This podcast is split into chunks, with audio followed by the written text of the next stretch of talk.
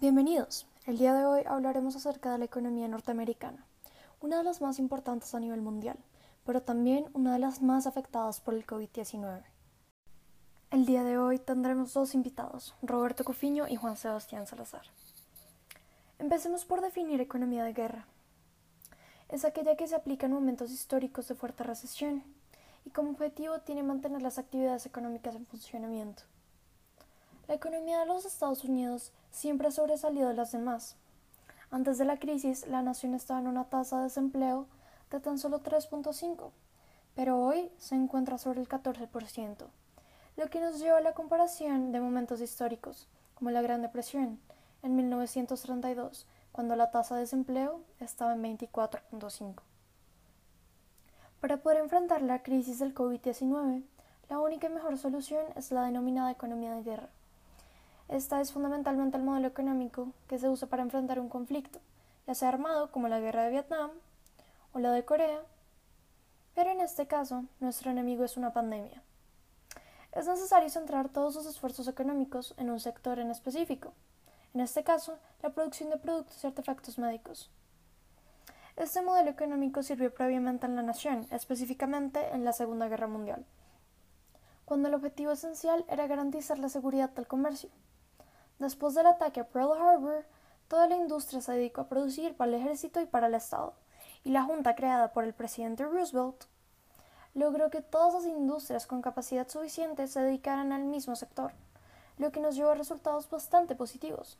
Por lo tanto, se deberán centrar todos los esfuerzos al sector de la salud para salvar vidas, no solo del COVID, sino del hambre y la pobreza.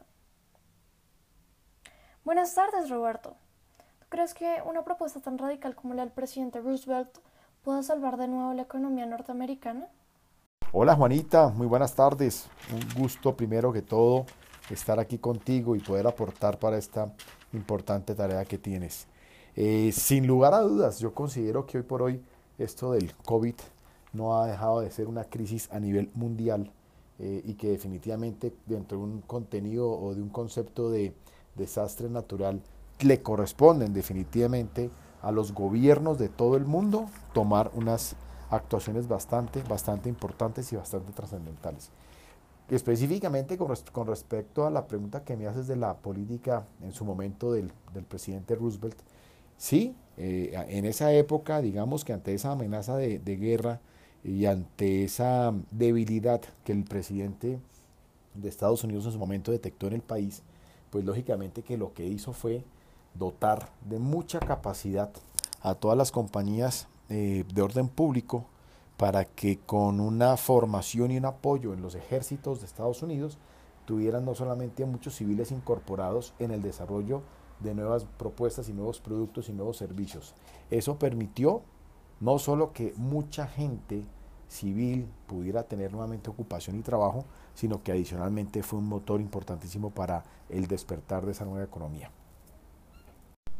Ahora, complementando un poco mi respuesta anterior y dentro del tema de, lo que son políticas públicas para efectos de salvar una economía, y en el caso concreto de Estados Unidos, pues Estados Unidos tiene muchas compañías farmacéuticas y tiene muchas compañías de manufactura que lógicamente le pueden, en virtud y en marco de este COVID-19, organizar un emprendimiento, o no emprendimiento, sino más bien focalizar nuevamente a las compañías en el desarrollo no solo de equipos que son necesarios, como los respiradores hoy día, para efectos del manejo de pacientes en cuidados intensivos, sino adicionalmente en potencializar todo lo que tenga que ver con estudios a nivel de desarrollo de las vacunas eh, pertinentes para esta crisis. Esta crisis en últimas eh, a nivel de salud pública, yo creo que lo que en lo que están marcando mucho es, permitirle conocer al mundo, concretamente en el gobierno de Estados Unidos, que sí estaban las, los esfuerzos completamente desviados a temas de guerra,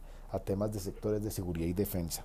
Por supuesto que hay que avanzar mucho en el desarrollo de las sociedades en inversiones en infraestructura y en este preciso ejemplo de esta crisis mundial, darnos cuenta que evidentemente ese sector tan importante de la salud estaba bastante, bastante abandonado. De manera que hoy por hoy eh, dedicar todo el esfuerzo a nivel de gobierno, en inversiones, a compañías eh, pequeñas y grandes, de todos los tamaños, que aún no teniendo recursos puedan verse favorecidas por créditos blandos que entregue el gobierno para que los desarrollos de la vacuna sean de la mejor calidad y en la mejor oportunidad y en los tiempos. Definitivamente hay que trabajar muy, muy, muy mancomunadamente para que ojalá de manera muy ágil tengamos de manera pronta el desarrollo de la vacuna. Ahora, se ha hablado mucho de este nuevo virus. Eh, no hay remedio actual que lo cure. Los antibióticos, como bien sabemos, lo que hacen es curar y combatir bacterias, de manera que hoy día el hecho de no tener ningún remedio para este tipo de, situación hace que evidentemente también se tenga que generar una cantidad de inversión en innovación, una cantidad de inversión en tecnología y hoy por hoy que estamos tan de la, de la mano del tema de, de inteligencia artificial, pues qué bueno que se pudieran aprovechar varios procesos robotizados de testing de pruebas para lograr a la mayor agilidad el tema y el desarrollo de la vacuna. Adicionalmente es importante eh, tener en cuenta que varios gobiernos en Europa, concretamente Dinamarca, Reino Unido, Alemania, han venido estudiando dentro de políticas de economía de guerra eh, o ante crisis como la que hoy día tenemos de esta pandemia de coronavirus, eh, ayudas de gobierno. Y esa ese, digamos, ese entorno de economía de guerra, ese entorno en donde los gobiernos con políticas públicas puedan apoyar a la ciudadanía en general, no solamente al tema de innovación, sino particularmente también como apoyos de seguridad eh, ante esas emergencias.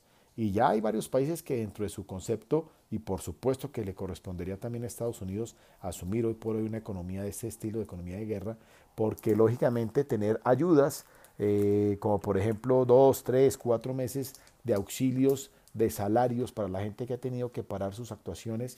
Eh, en Europa, como les digo, hay cerca de tres, cuatro países distintos en donde por el término de tres meses han logrado apoyar el 80% del ingreso salarial que tenían los trabajadores y que lamentablemente ante esta situación y debido al confinamiento, pues no han podido ejercer sus funciones, no han podido trabajar.